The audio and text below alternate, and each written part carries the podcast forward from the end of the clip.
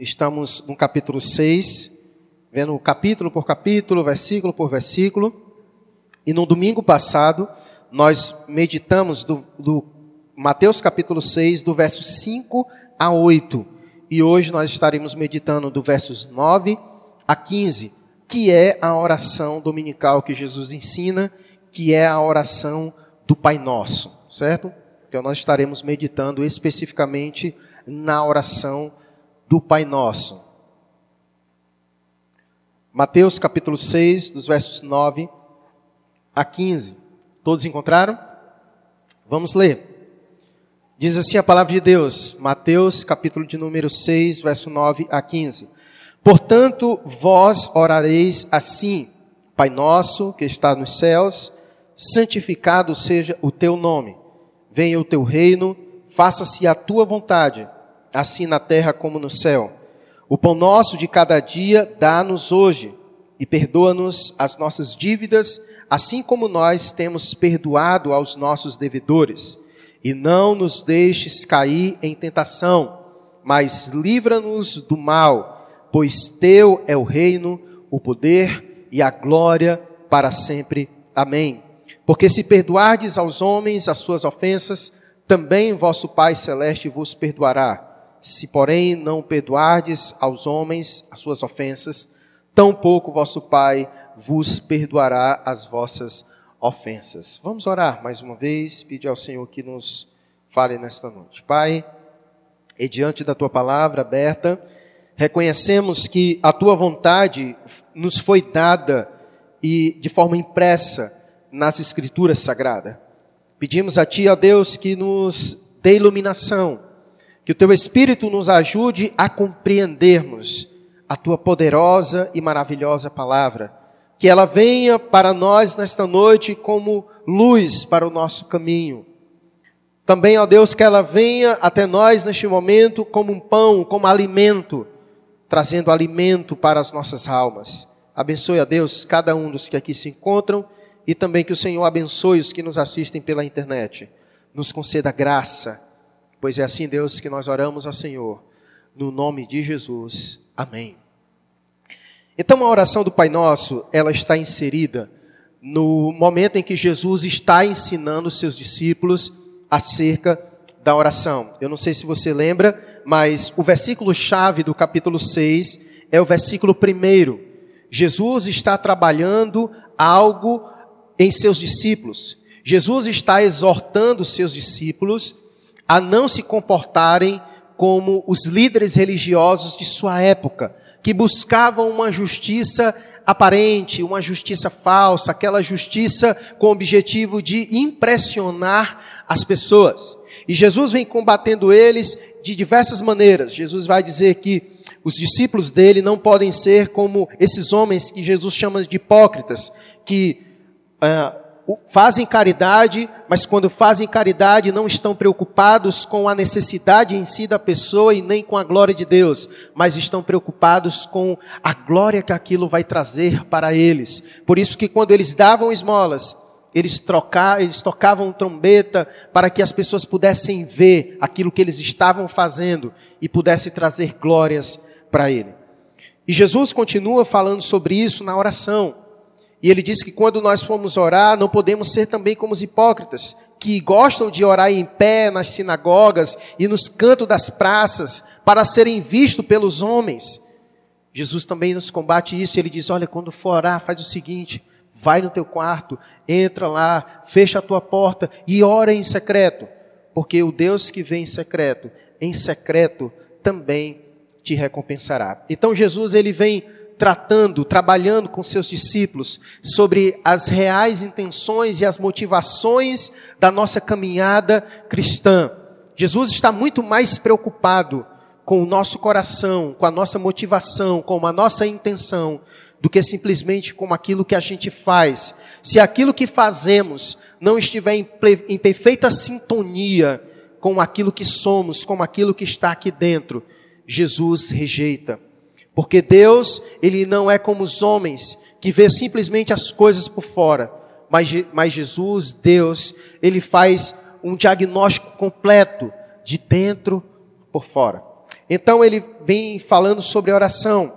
E aqui no verso 9 a 15, Jesus então vai dar um modelo de oração aos seus discípulos. Ele vai ensinar os seus discípulos. E antes de ensinar os seus discípulos, Jesus está falando sobre a questão da, de não usar vãs repetições. Né?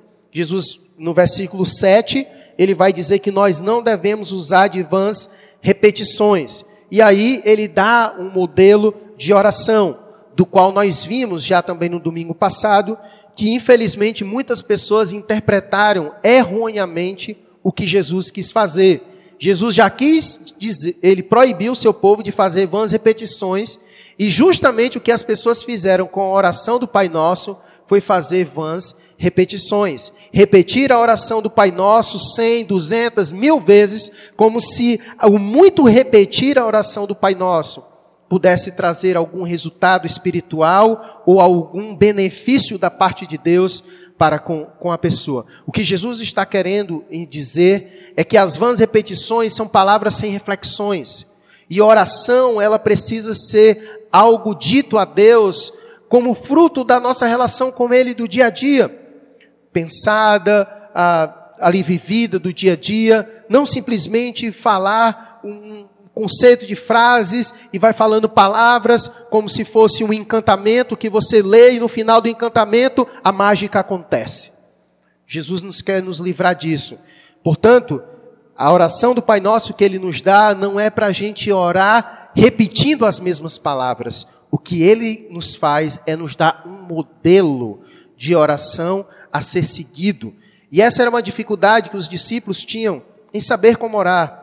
Em Lucas, capítulo 11, quando vai tratar sobre esse texto, a Bíblia vai dizer que ah, os discípulos perguntam a Jesus como é que deve orar. Eles não sabiam como orar. E Jesus, então, na oração do Pai Nosso, traz um modelo para que eles pudessem aprender a orar. O modelo, a base, a essência da, da oração. E aí, minha proposta nessa noite com os irmãos é nós meditarmos sobre esta oração, sobre o que está nela, sobre a essência que está na oração do Pai Nosso, os pormenores. Muitas vezes nós sabemos decorado, eu acho que esse é um dos textos talvez mais decorados também das Escrituras, na oração do Pai Nosso. Ah, talvez muitas pessoas saibam o Pai Nosso, mas nem sabem que está na Bíblia, né? Ah, que ela foi extraída das Escrituras. E, e aqui está o texto da oração modelo. Vamos então para o texto e tirarmos as lições dessa oração maravilhosa. ok? Versículo 9, ele diz: Portanto, vós orareis assim, Pai nosso. Essa primeira verdade que Jesus quer nos ensinar nesta oração modelo fantástica. Jesus quer nos ensinar acerca de quem nós estamos falando, a quem nós estamos entoando a nossa oração?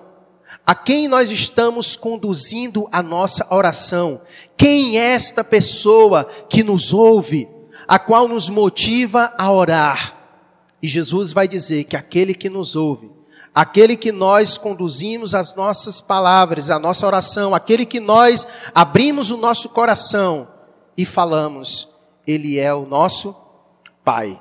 E aí, por isso que a primeira verdade que Jesus nos ensina é que esse a quem nós estamos falando, ele é o nosso Pai. E é interessante Jesus ter usado essa expressão, porque no Antigo Testamento, dificilmente você vai conseguir ver Deus como essa figura. A figura de Pai, é, ela foi nos trazida por Jesus de maneira muito, muito forte os irmãos do Antigo Testamento, eles não viam Deus com tanta familiaridade quanto Jesus nos apresenta a pessoa de Deus. E por isso que a oração do Pai Nosso, ela tem essa marca, essa característica, porque Jesus começa apresentando o nosso Deus como Pai. E essa é uma figura que é uma figura perto. Jesus quer nos mostrar que aquele a quem nós estamos falando, nos referindo, é alguém próximo. É um Deus, mas que não é um Deus simplesmente distante, não é um Deus de longe, é um Deus que é perto, é Pai. Ele nos traz essa figura de pai porque nós conseguimos compreender bem o laço fraternal. Nós conseguimos perceber bem a figura de pai, de alguém que está perto, de alguém que cuida, de alguém que se importa. E Jesus apresenta Deus sendo como esse o pai.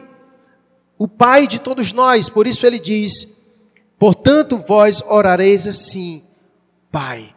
Irmãos, para nós, para o povo de Deus, é um grande privilégio nós termos o nosso Deus como nosso Pai. Porque Pai é uma figura que você sabe, ah, que é uma figura a qual você pode recorrer.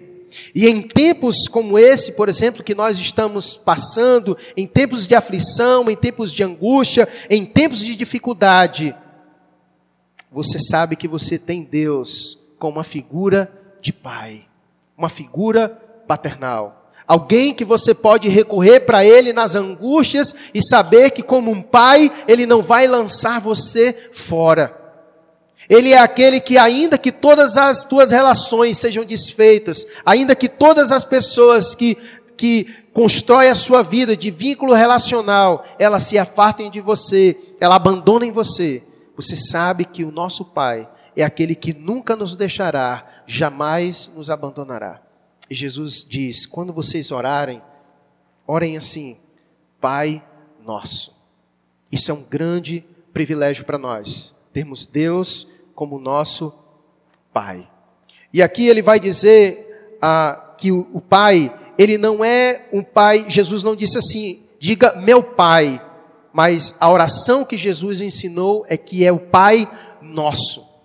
Jesus fez questão de mostrar que Deus, ele não é uma figura simplesmente reservada ao indivíduo, mas Deus é uma figura paternal não só de um indivíduo, mas do seu povo. Deus não é somente meu pai, mas é o nosso pai. E Jesus faz questão de mostrar isso, que Deus tem muitos filhos. Agora, deixa eu lhe dizer uma coisa. Deus não é pai de todas as pessoas indiscriminadamente. Essa história de que muitas vezes as pessoas dizem, mas que todo mundo é filho de Deus, afinal eu sou filho de Deus, todos são filhos de Deus, não procede. Todas as pessoas são criaturas de Deus. Ninguém nasce filho de Deus. Nós nos tornamos filhos de Deus mediante a fé na pessoa de Jesus Cristo. Coloca um texto para mim aí, Wesley, por favor, de João, capítulo 1, verso 12. Para ver o que que diz as escrituras. João, capítulo 1, versículo de número 12. Olha o que que diz as escrituras. Mas a todos quanto receberam, deu-lhes o poder de serem feitos filhos de Deus, a saber os que creem no seu nome. Nome de quem? No nome de Jesus. Ou seja, todos, pode, pode botar o 12. Todos quantos receberam, deu-lhes o poder de serem feitos filhos de Deus, a saber, os que creem no seu nome. Então, quando nós cremos em Jesus, quando Jesus se torna o Senhor da nossa vida, automaticamente essa, essa benfeitoria de Jesus em nossa vida nos também liga à pessoa de Deus, fazendo com que Deus não somente seja o nosso Criador, mas agora Deus também se torne o nosso Pai, mediante a fé em Jesus. Todos os que creram em Jesus, eles também passam automaticamente a ser filhos de Deus. Agora, a nossa filiação é uma filiação diferente da de Jesus, porque Jesus também é filho de Deus, mas a filiação da parte de Jesus para a nossa é diferente, porque Jesus sempre foi filho. Jesus é o eterno gerado, ele nunca nasceu, sempre foi filho. Essa é a relação da Trindade. O Pai é o Pai, o Filho é o Filho, o Espírito Santo é o Espírito Santo. Jesus sempre foi filho, mas nós não. Nós nos tornamos filhos mediante a fé em Jesus. Quando cremos em Jesus, nossa relação com Deus muda. Nós passamos a ser filhos de Deus. E isso é um grande privilégio. Por isso que a oração aqui, ela não é para qualquer pessoa. Essa oração do Pai Nosso, ela deve ser feita por todos quando creram em Jesus, porque somente os que creram em Jesus é que podem chamar Deus de Pai. Só esses é quem pode dizer Pai Nosso, meu Pai.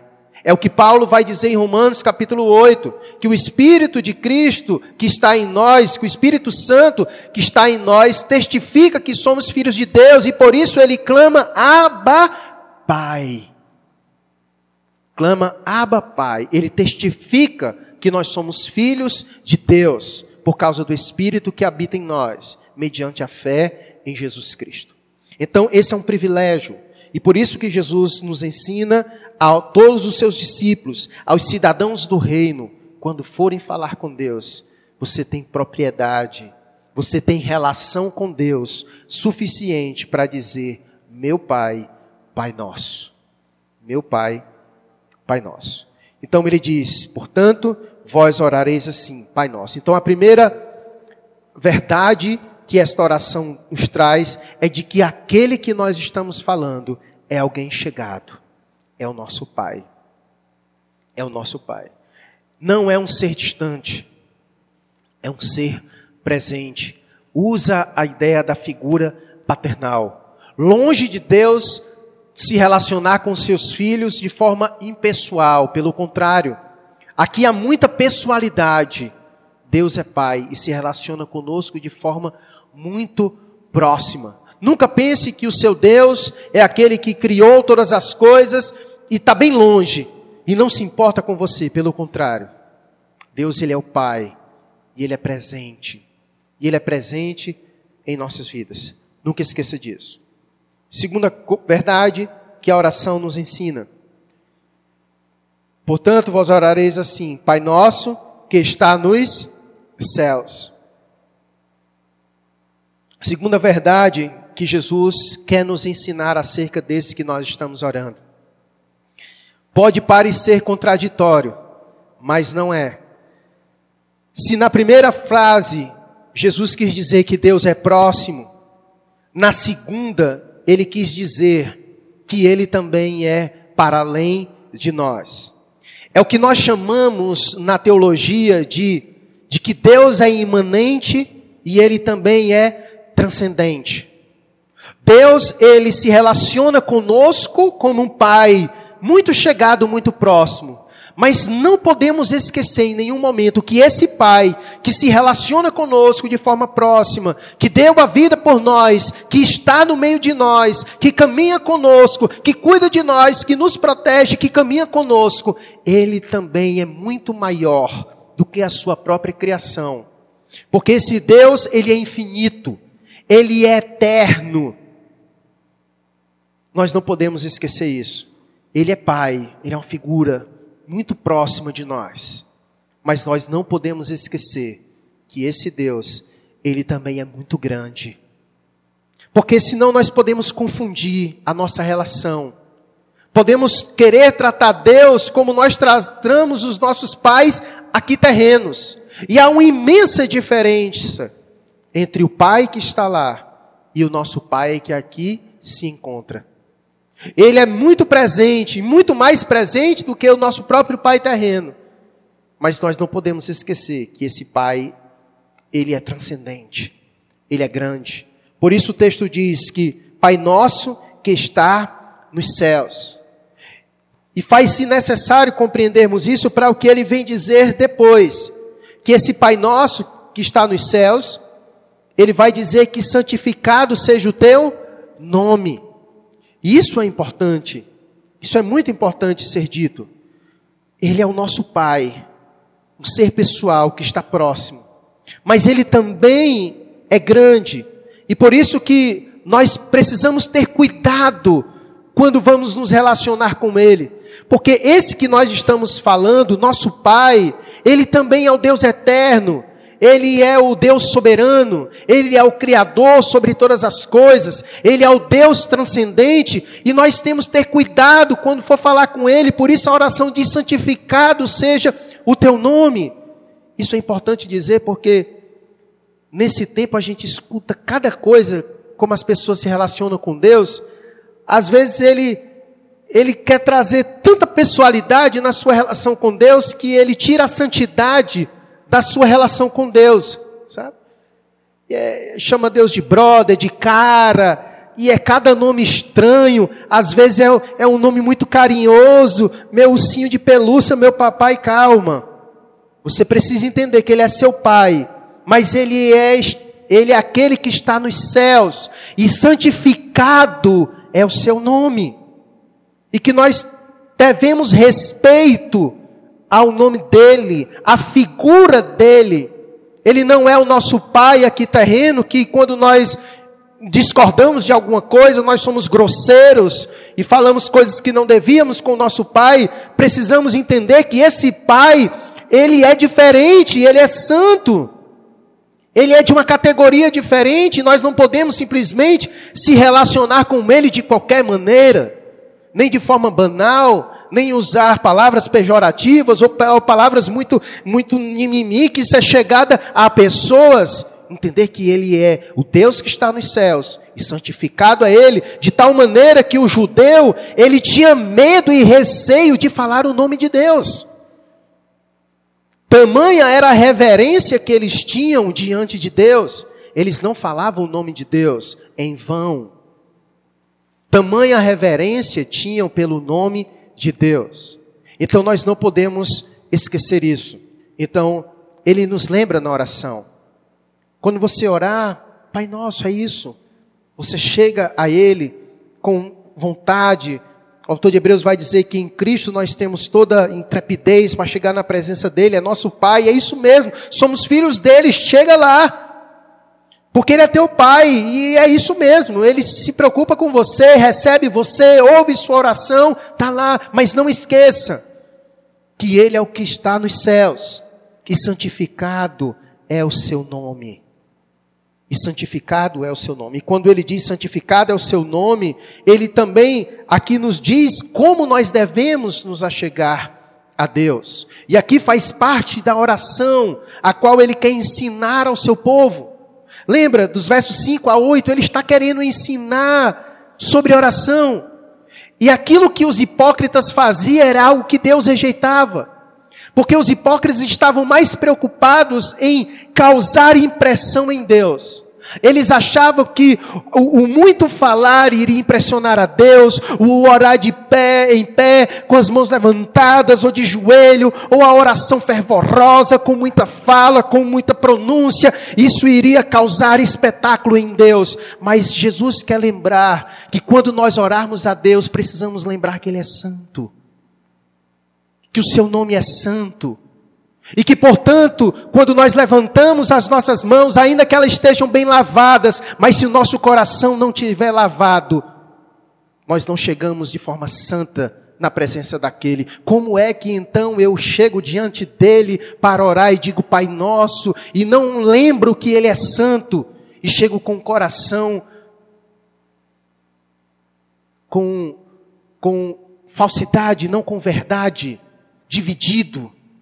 Como se eu chegasse na presença de Deus e, e, me esquecesse de que Ele é aquele que tudo vê, que sonda meu coração, que é santo. É por isso que no Novo Testamento, a forma com que se ensina a orar é ora a Deus com mãos santas. Mais do que levantar as mãos, mas é mãos santas. Porque aquele que você ora, ele é santo. Aquele que você está falando é santo. E nós precisamos lembrar disso. Lembra quando Isaías viu a Deus, o que foi que aconteceu? Ele reconheceu que ele era um homem de lábios impuros. E foi necessário Deus lhe tocar com atenais nos seus lábios para que se fosse purificado, para que ele pudesse falar com Deus. Ainda que nós tenhamos livre acesso a Deus, ainda que nós podemos, podemos falar com Deus, ir na oração com Ele, Deus, Jesus nos abriu o caminho, podemos chegar a meu Pai, mas não podemos esquecer que Ele é um Pai Santo. Ele é um Pai Santo. E não vai ser as nossas palavras que vão enganá-lo.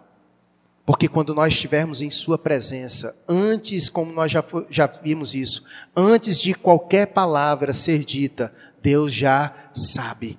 Ele está mais preocupado com o teu coração do que com a performance das tuas palavras.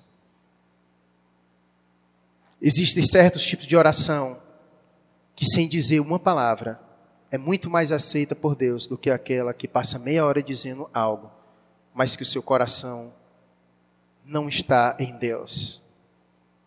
Não está em Deus. É como a oração do publicano, que levanta a mão no meio da praça e faz todo aquele espetáculo. Como aquele outro, não tem nem coragem de olhar para o céu porque reconhece que é um pecador miserável. Esse reconhece a santidade de Deus. E a Bíblia diz que esse vai justificado para casa. Porque ele sabe com quem ele está se relacionando. Eu não estou dizendo que você tem que estar com medo. Você tem que chegar na presença de Deus com reverência. Lembrando que Ele é nosso Pai. Ele está nos céus. Ele é santo. E devemos santificar o seu nome devemos santificar o seu nome. Sabe como é que nós santificamos o nome de Deus? É quando nós honramos o nome de Deus. Quando nós honramos o nome de Deus em nossa vida. Quando a Bíblia diz que nós não devemos usar o nome de Deus em vão, não é simplesmente falar o nome de Deus por qualquer motivo. Os judeus tinham muito, levavam muito isso a sério. Mas é mais do que isso. Você carrega o nome de Deus. Você carrega o nome de Deus. E há em nós uma imensa responsabilidade de santificar o nome de Deus em nossa vida. Quer ver um exemplo disso? Se você se considera um cristão, você então é um filho de Deus. Quando você não vive em santidade, o que as pessoas vão dizer de você? Ela não vai dizer assim, e é porque ele diz que é crente, e é porque ele diz que é filho de Deus, não é assim?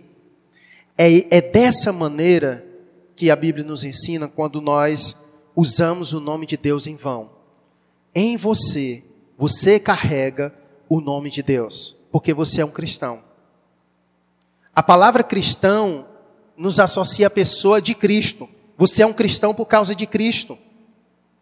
Então, o nosso testemunho, a nossa forma de viver, ela contribui ou não para a santificação do nome de Deus. Não que ele precise do, da nossa ação para ser santo, porque ele é santo, santo, santo, santo é o Senhor. Mas nós santificamos o nome de Deus quando nós vivemos em correspondência à santidade dele. A santidade dele. E a oração é uma maneira de nós expressarmos isso. Eu reconheço quem Deus é. E por isso eu não oro de qualquer jeito. Porque quando eu vou orar, eu vou com isso em mente, é meu Pai. Mas não é meu Pai simplesmente de qualquer jeito. É o meu Pai que está no céu. E santificado é o nome dele. E santificado é o nome dele. Certo? Então, ele traz essa verdade maravilhosa. Verso 9, portanto, ele diz: Portanto, vós orareis assim, Pai nosso, que está nos céus, santificado seja o teu nome. E aí no versículo 10, ele diz: O que deve haver em nossa oração? Venha o teu reino. Deve fazer parte da nossa oração o desejo de que Deus consuma todas as coisas. Nós temos falado sobre isso que o ponto central sobre o Sermão do Monte. Qual é o ponto central? Falei isso várias vezes. Jesus está falando sobre o reino, sobre o reino de Deus. O Sermão do Monte, qual é a ideia central do Sermão do Monte? O reino de Deus. Jesus quer ensinar os seus discípulos como é o reino, como é viver neste mundo como cidadão do reino. E nós temos uma imensa responsabilidade de viver neste mundo, de trazer o reino através da nossa vivência. Porque quanto mais Cristo é em nós, mais nós vamos trazendo aspectos do reino para esta terra. Jesus iniciou isso quando ele, quando ele veio. Jesus, quando veio, ele trouxe isso, ele iniciou esse processo do reino sobre a terra, onde o próprio rei veio, ele então inaugura esse momento, ele nos chama como cidadãos deste reino, e já já ele vai trazer a cidade do reino, que vai chegar aqui. E é por isso que nas nossas orações nós precisamos sempre clamar a Deus: Maranata, hora vem, Senhor Jesus, venha o teu reino, traz o teu reino para a terra. Precisamos orar assim e viver em função disso. Nós precisamos lembrar disso, de que muitas águas ainda irão rolar. E isso nos traz, de certa maneira, conforto. Porque quando nós olhamos para o mundo do jeito que está, nos parece que a coisa está fora de controle. Mas uma verdade precisa ser dita. Chegará um momento ainda que nós, os filhos de Deus, iremos ver nesta terra todo o reino de Deus consumado. Todo o reino de Deus consumado, onde o grande rei descerá em sua cidade maravilhosa para governar e reinar neste mundo criado pelo Deus Pai. E nós precisamos clamar isso. Venha, Senhor, o teu reino. Venha o teu reino. Porque quando o reino do Senhor chegar, não haverá mais o reino do príncipe das trevas. Não haverá mais o um mundo jaz no maligno, mas haverá um mundo governado plenamente pelo Rei dos Reis, o Senhor dos Senhores. E por isso, no conteúdo da nossa oração, precisamos sempre invocar: venha o teu reino, venha o teu reino. Nós inauguramos isso, estamos vivendo. Lembra uma das características do reino de Deus, do já e o ainda não? Você lembra que eu expliquei sobre isso em vários momentos? Nós estamos vivendo isso, o já e o ainda não. Nós estamos desfrutando de muitas coisas que o Espírito Santo produz em nós, alegrias que são do reino. Alegria que não é deste mundo, é uma alegria que é do reino. E nós ansiamos essa obra ser completa. É o já e o ainda não. O Senhor inaugurou. Estamos vivendo parte disso. Mas ainda não está completo. Mas vai chegar o dia em que o reino de Deus será instaurado por completo aqui nessa terra. E por isso a oração, nossa oração, precisamos sempre suplicar ao Senhor para que o reino dele venha aqui. E eu creio piamente, irmãos, que os tempos se aproximam. Os tempos se aproximam em que isso vai acontecer. Portanto, não desanima, não. Diante de todo esse quadro sombrio que nós estamos vendo, não desanima, não. Lembra que o reino está chegando. O rei está chegando. O reino de Deus está para ser instaurado na terra por completo. Enquanto isso, que façamos a nossa parte porque as Escrituras dizem que quando nós anunciarmos o Evangelho, quando o Evangelho for anunciado em todos os lugares, chegará o fim. Chegará o fim. Os dias estão contados, os dias estão próximos. Então não desanima que a gente possa cumprir a nossa missão como cidadãos do reino, porque logo, logo, o rei deste reino vem para este mundo e nós o aguardamos ansiosamente. Então a oração é: venha o teu reino. E aí ele faz outra súplica na oração que precisa ter: faça-se a tua vontade, assim na terra como no céu. Isso é interessante. No céu é um outro lugar onde ah, é diferente do daqui da terra. É um lugar onde os nossos olhos não conseguem, obviamente, contemplar, mas é o lugar da habitação de Deus, onde os anjos habitam, onde todos os nossos irmãos que já morreram em Cristo estão com o Senhor, aguardando a consumação de todas essas coisas para vir para cá. E lá é um lugar onde a vontade de Deus é plenamente satisfeita, no sentido completo. Não que a vontade de Deus não seja feita aqui, não, não que as coisas estejam fora do controle de Deus e Deus não está no controle, não é isso. Mas é porque a obra aqui ainda está inacabada. A obra aqui está inacabada. E por isso que a oração do teu reino tem a ver com essa ideia de fazer a vontade de Deus por completa, porque chegará um momento em que todo o plano de Deus será satisfeito. o todo o plano de Deus será consumado, assim como é no céu, será aqui também. Mas por enquanto aqui na terra ainda está inacabado, mas lá não. Lá já está tudo consumado, lá não há problemas, lá não há pecado, não há conflito, não há obra inacabada no sentido. Mas aqui a, a história ainda está sendo desenrolada está ainda acabando. O mosaico ainda está sendo construído. Você já viu alguém fazendo mosaico? Você vai olhando ali, o cara vai colocando as pedras, você não entende muito bem onde é que está chegando. Mas quando o mosaico está terminado, você consegue contemplar e perceber que aquela pedra que parecia estar fora, que antes você não, não percebeu, ela está exatamente onde deveria estar para que a beleza inteira do mosaico seja percebida. Deus, ele vê todas as coisas consumadas. Porque Deus, ele é um Deus que está aqui, mas ele também é um Deus que está nos céus, que contempla já tudo feito. Para Deus tudo já está consumado. Porque apesar dos temporais da terra, Deus ele é atemporal.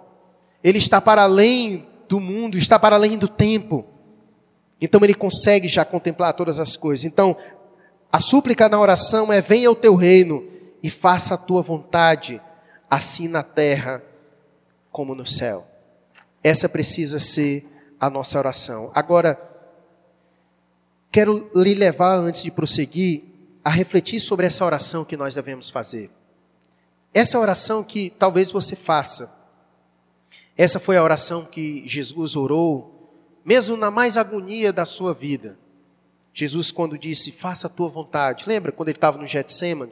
no momento mais angustiante, mais difícil, ele disse: Pai, se possível, passa-te de mim esse cálice. Contudo, ele disse: Seja feita a tua vontade. Talvez seja essa expressão que nós também falamos nas nossas orações. Faça a tua vontade. A questão é: você conhece a vontade de Deus para que ela seja feita na sua vida? Deus revelou a vontade dele para nós certamente Deus revelou sua vontade. A vontade de Deus para minha vida, para sua vida, está aqui.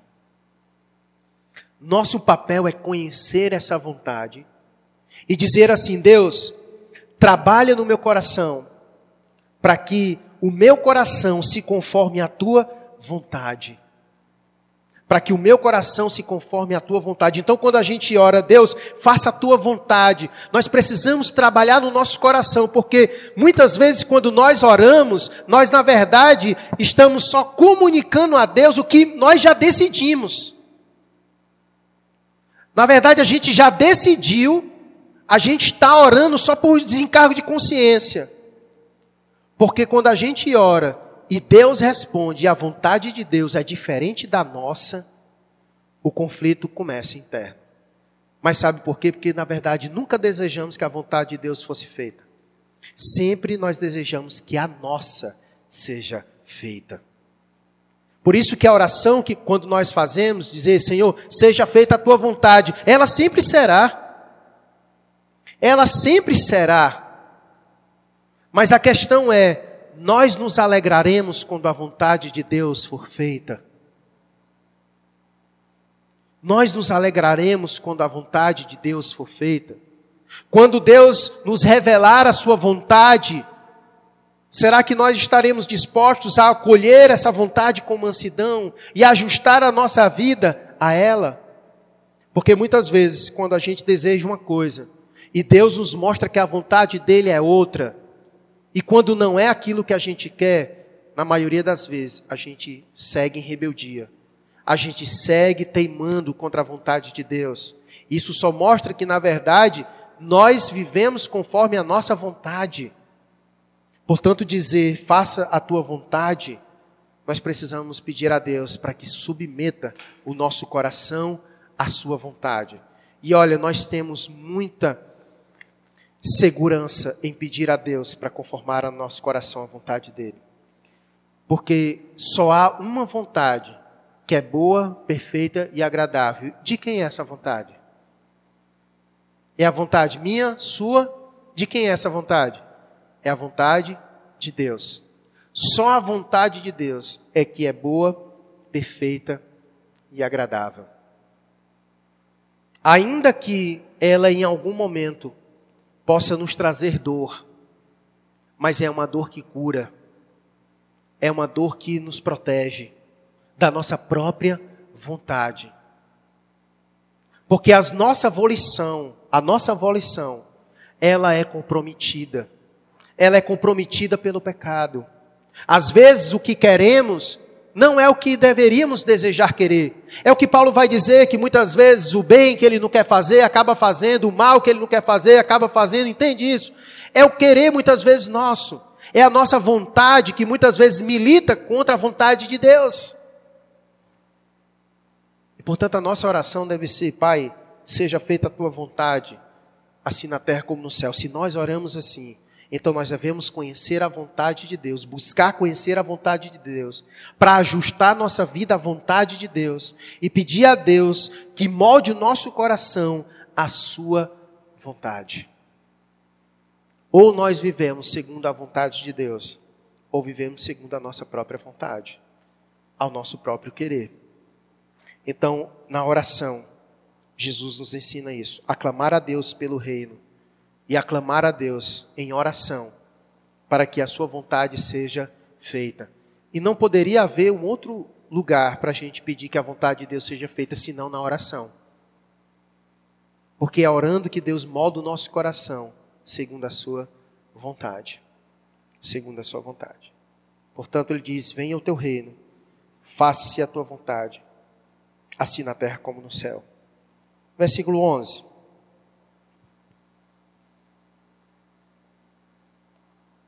Lembra da figura do pai?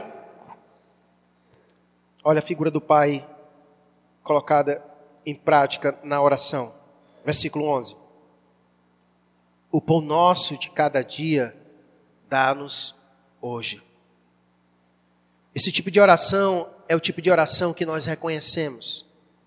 Que o nosso Pai exerce cuidado sobre as nossas vidas. Esse tipo de oração é o tipo de oração que reconhece que Deus é o nosso provedor, que reconhece que Deus é aquele que é capaz de prover as nossas necessidades. Por isso nós podemos orar a Deus e pedir a Deus isso, Pai, o pão nosso de cada dia, dá-nos hoje. E é interessante como Jesus coloca a condição, Pai, nos dá o pão nosso de cada dia, de cada dia nos dá hoje. Jesus tem como ponto de partida a realidade da vida daquelas pessoas que viviam naquele presente momento. Naquele presente momento do contexto em que Jesus vivia, a maioria das pessoas trabalhavam e recebiam apenas para sobreviver naquele dia. A situação é, econômica era muito difícil. Altos impostos que eram cobrados do povo em Roma e as pessoas tinham muita dificuldade de sobreviver. Elas conseguiam com muita dificuldade sempre o pão dia, o pão de cada dia. E no outro dia era outra luta, então todo dia ele fazia essa oração. Pai, o pão nosso de cada dia dá-nos hoje. Dá-nos hoje. A, a provisão daquele dia, daquele momento. Todo dia o cristão acordava e orava a Deus, pedindo, Pai, o pão de cada dia.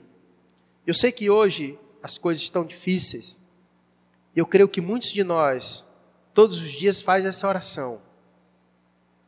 Pai, o pão de cada dia. E amanhã a gente faz essa oração de novo. E Deus vai nos suprindo as necessidades de cada dia. E aqui também Deus nos ensina algo interessante. Nós não podemos permitir com que as aflições do amanhã ocupe lugar de ansiedade em nosso coração. Aquele que ora não diz assim, Pai, o pão da semana me dá logo hoje. Ele está orando especificamente pelo pão desse dia. Especificamente pelo pão desse dia. Se houver uma manhã para nós, o nosso Pai estará conosco amanhã. E Ele sabe das nossas necessidades, como nós já vimos nos textos anteriores. Ele sabe da nossa necessidade, como é dito o versículo 8. Veja o versículo 8. A parte B do versículo 8. Porque Deus, o vosso Pai, sabe o que tendes de necessidade, antes que lhe peçais. Deus sabe das nossas necessidades. E Ele, como nosso Pai, está pronto a nos atender. Mas a oração que devemos fazer é essa, de confiança. Lembra a peregrinação do povo no deserto? Eu acho interessante aquilo. Deus alimentou o pão de cada dia, não foi? Deus mandava o pão, que era o manar, de cada dia. Deus não deixava nem o povo juntar, lembra? Sabe por que, que Deus não deixava o povo juntar? Que é para eles não se confiar naquilo que eles, naquilo que eles tinham estocado. Deus poderia ter feito com que o maná segurasse a semana inteira? Poderia. Porque o que juntava na sexta-feira ia até o domingo, porque no sábado ninguém podia trabalhar. Não era assim? Ninguém podia fazer esforço nenhum. Então, se ele conseguia passar o de sexta-feira até domingo, dois dias, ele também podia passar um da semana, da segunda, passar a semana inteira. Mas Jesus queria ensinar o seu povo. Queria ensinar o povo de Deus a confiar que todo dia Deus mandaria o pão. E o texto bíblico vai dizer em Deuteronômio que durante os 40 dias, durante todos os 40 anos de todo o período da peregrinação do povo no deserto, em nenhum dia Deus deixou faltar. Sabe quando foi que parou? Quando eles pisaram o pé em Canaã. Quando eles pisaram o pé em terra em Canaã, na terra que produz leite e mel, parou então de Deus enviar o maná. Porque lá eles teriam fartura. Deus supriu seu povo todo dia para que eles trabalhassem em seu coração e nunca esquecesse que Deus daria o pão de cada dia. Em momentos como esse, precisamos lembrar disso. Eu sei que a crise econômica está batendo na porta de muitos de nós. E que talvez preocupações com as necessidades básicas, as coisas que a gente não tinha, estamos começando a ter. E é preciso lembrar em momentos como esse, que o nosso Deus é o nosso Pai, que Ele cuida de nós. E como disse o versículo 8, o vosso Pai sabe o que tem necessidade. E quando orarmos a Deus, podemos orar e pedir a Ele dizer assim: Pai, o pão nosso de cada dia, dá-nos hoje. Lembre-se, aqui nós estamos se tratando de necessidade. Estamos tratando de necessidade. O nosso Pai, em nenhum momento, Ele prometeu nos dar supérfluo. Em nenhum momento, nosso Pai nos prometeu dar riquezas uma coisa é certa: o que o nosso Pai prometeu nos dar é o pão de cada dia. Porque as Escrituras dizem que o justo jamais mendigará o pão. Deus dará o pão para o seu povo. E nós precisamos lembrar disso. Coloca para mim aí o texto de Tiago, capítulo 4, verso 3, por favor, Mateus. A gente viu esse texto no domingo passado, mas só para a gente lembrar. Tiago vai dizer que um dos problemas das nossas orações é isso. É porque quando nós oramos, nós pedimos a Deus e não e pedimos aquilo que não deveríamos pedir, porque ele diz: "Ó, vocês pedem mal". Nós pedimos não para o nosso sustento, não para o suprimento das nossas necessidades, mas muitas vezes nós pedimos a Deus para esbanjarmos em nossos prazeres. Muitas vezes nós pedimos a Deus com a intenção de ostentar em nossa vida principalmente em uma sociedade altamente consumista como a nossa. E muitas vezes as nossas orações chegam, se enquadram nisso. Pedimos a Deus para esbanjar nos nossos prazeres, quando na verdade Deus está preocupado em suprir das nossas necessidades. Nisso você pode confiar que o vosso Pai que está no céu sabe do que você tem necessidade. Deus sabe do que nós temos necessidade. O problema é porque nós fizemos de muitas coisas que não são necessárias, nós tornamos essenciais e necessárias em nossa vida, sem ser. Sem ser. Essa é a razão pela qual muitas vezes você chega em uma casa, em um casebre, não tem nem comida, mas tem uma televisão de 54 polegadas. Qual é a necessidade dessa família? Você percebe? Não tem nem o que comer, mas tem um celular. Qual é a necessidade real mesmo? Qual é a necessidade real? Certo? Então, precisamos lembrar disso, de que Deus, o nosso Pai, Ele está atento às nossas necessidades reais. Deus pode lhe abençoar? Pode. Perfeitamente. Deus abençoou Salomão. Não houve rei mais rico do que Salomão e foi Deus que abençoou a vida dele, beleza. Agora, onde é que tem escrito que Deus vai fazer de todos nós Salomão? Jesus era maior do que Salomão? Jesus era maior do que Salomão? E ele não tinha nem onde reclinar sua cabeça. Percebe? Então quer dizer que Deus amou menos Jesus que Salomão? Porque Jesus estava em pecado? Porque a teologia da prosperidade diz que se você é lascado é porque você tem pecado. Não, não podemos confundir as coisas. Não podemos confundir as coisas. O amor do Pai está em seu cuidado das nossas necessidades. Por mais difíceis que as coisas possam ficar, irmãos, e talvez fique, talvez passemos por diversas privações, mas pode confiar, o nosso Pai não nos deixará faltar o pão. Pode confiar. O nosso Pai não vos deixará faltar o pão. Então, versículo 11 ele diz: O pão nosso de cada dia dá-nos hoje. E depois de pedir a Deus pelo alimento físico, nós devemos suplicar a Deus pelo nosso alimento espiritual. O perdão de Deus. Versículo 12. E perdoa-nos as nossas dívidas, assim como nós temos perdoado aos nossos devedores. Toda nossa oração, ela precisa ter um momento para confissão.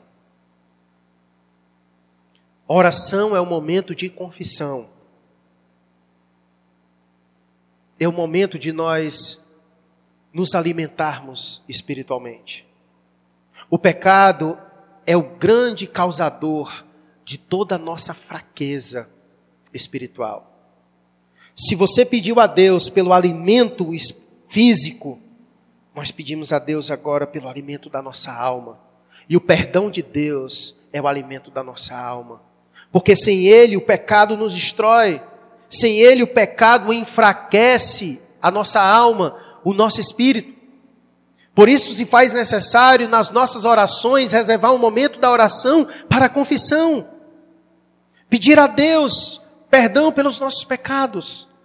Pedir a Deus perdão pelos nossos pecados. Por isso, nós precisamos ser atentos. Nós precisamos ser atentos ao nosso dia a dia, aos nossos pecados, às nossas dívidas, às nossas falhas, às nossas faltas. Para que quando chegar no final do dia, a gente possa ter a nossa conta zerada diante de Deus. Não durma sem ter a sua conta zerada diante de Deus. Vá a Deus. Se possível, anota para tu não esquecer. Para quando chegar em casa, no momento de oração, você dá nomes bois. Não faça aquela oração meia boca, Senhor, perdoa os meus pecados durante o dia. Não. Isso é oração meia boca. Isso é oração preguiçosa. Diga para Deus o que você fez. Dê nome aos bois. Diga para o Senhor qual foi a sua transgressão? E diga assim: Deus, me livra disso. Perdoa os meus pecados, Deus, nessa área. Eu tenho sido faltoso nisso. Me ajuda.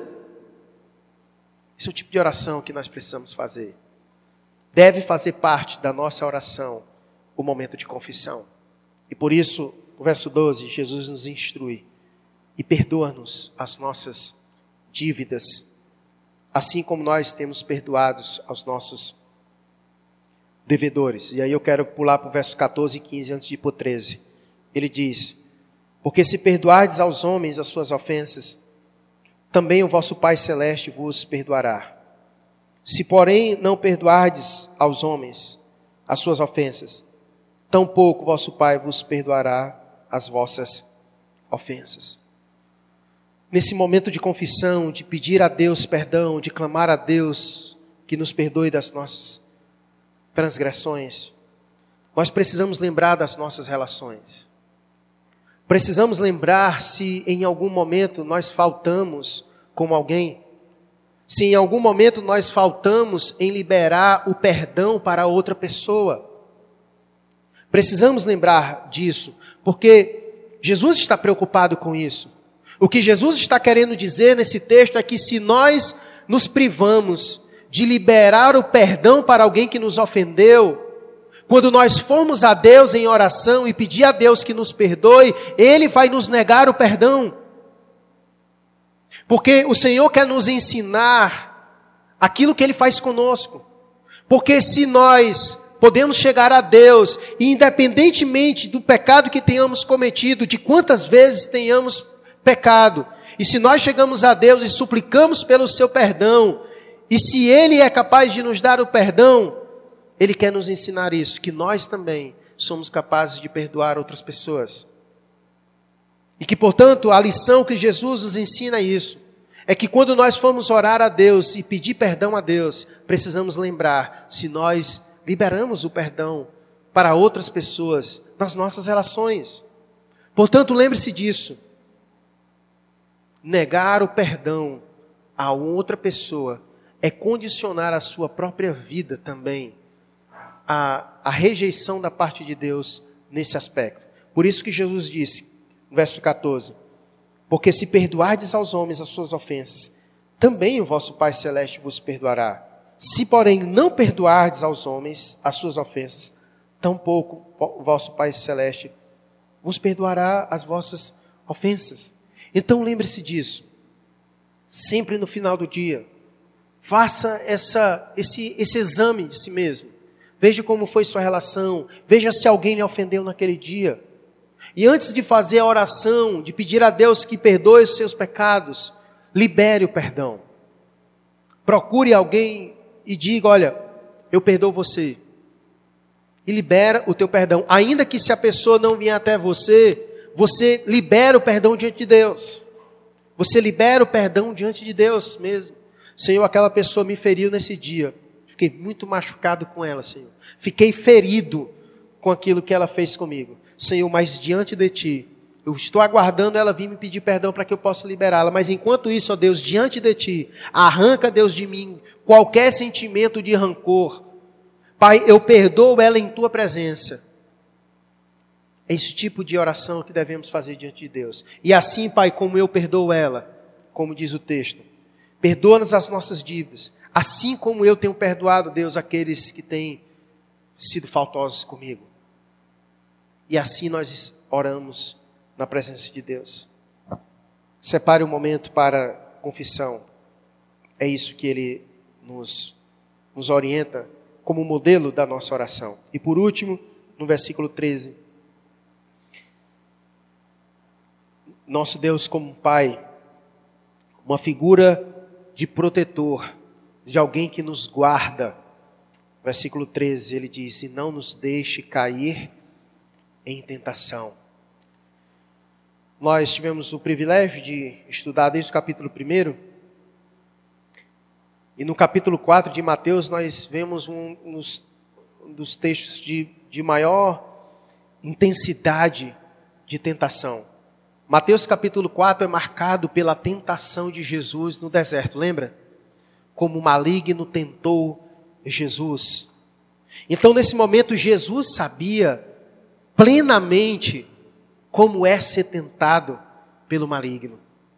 Jesus sabe o que é ser tentado, porque Jesus viveu no meio de nós como homem. Ele foi tentado à nossa semelhança.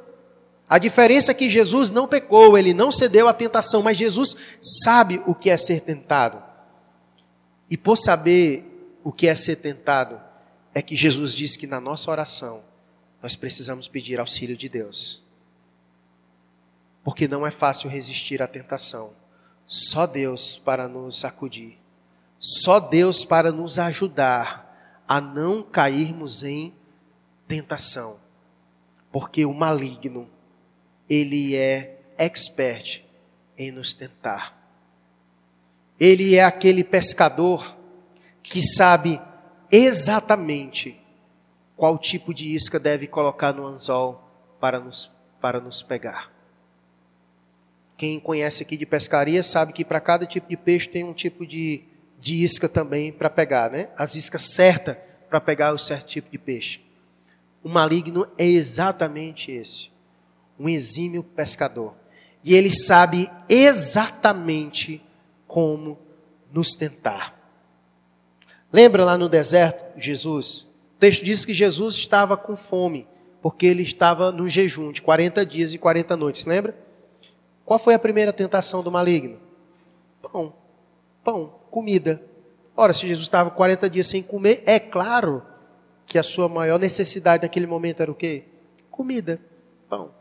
Então o maligno, ele é astuto, ele nos observa. E ele sabe como nos tentar. E essa é a razão pela qual nós precisamos estar perto de Deus. Porque Tiago vai dizer que se nós nos achegarmos a Deus, o diabo fugirá de nós. Então nós precisamos chegar a Deus em oração e dizer: Senhor, não me deixes cair em tentação.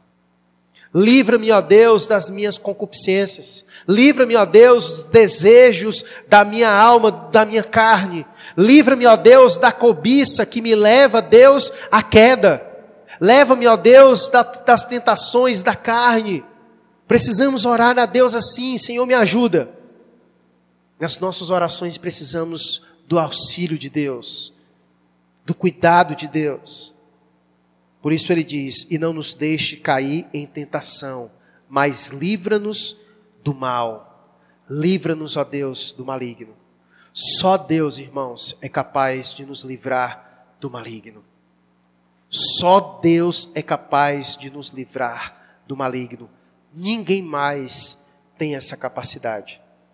Por isso a oração, ela é fundamental para a nossa vitória espiritual, porque é nela que nós nos achegamos a Deus e pedimos a Deus que nos guarde e nos livre de todo mal. E aí ele diz: Pois teu é o reino, o poder e a glória para sempre. Amém. Esse é o contexto, esse é o corpo da oração que o Senhor Jesus ensina do Pai Nosso.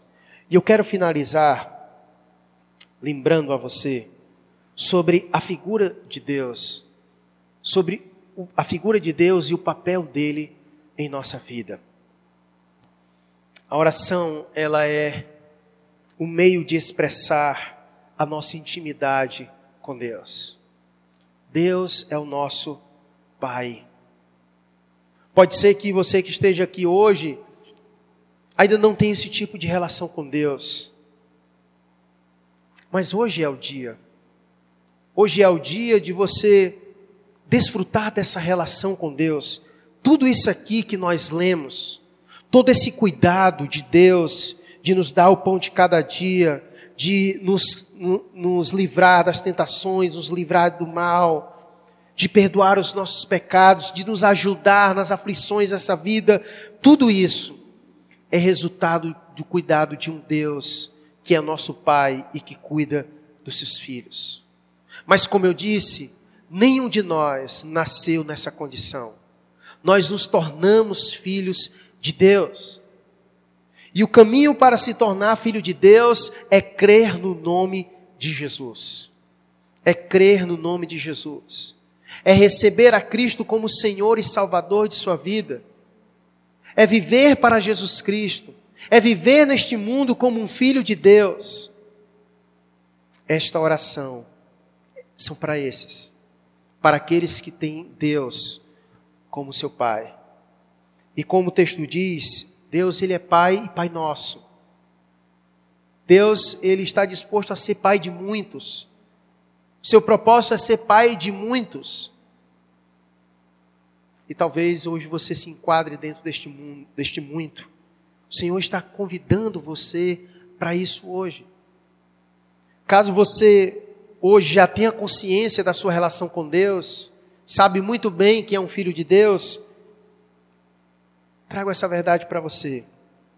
Sei que as coisas estão difíceis no mundo, muitas aflições, muitas incertezas, momento difícil que todos nós estamos passando.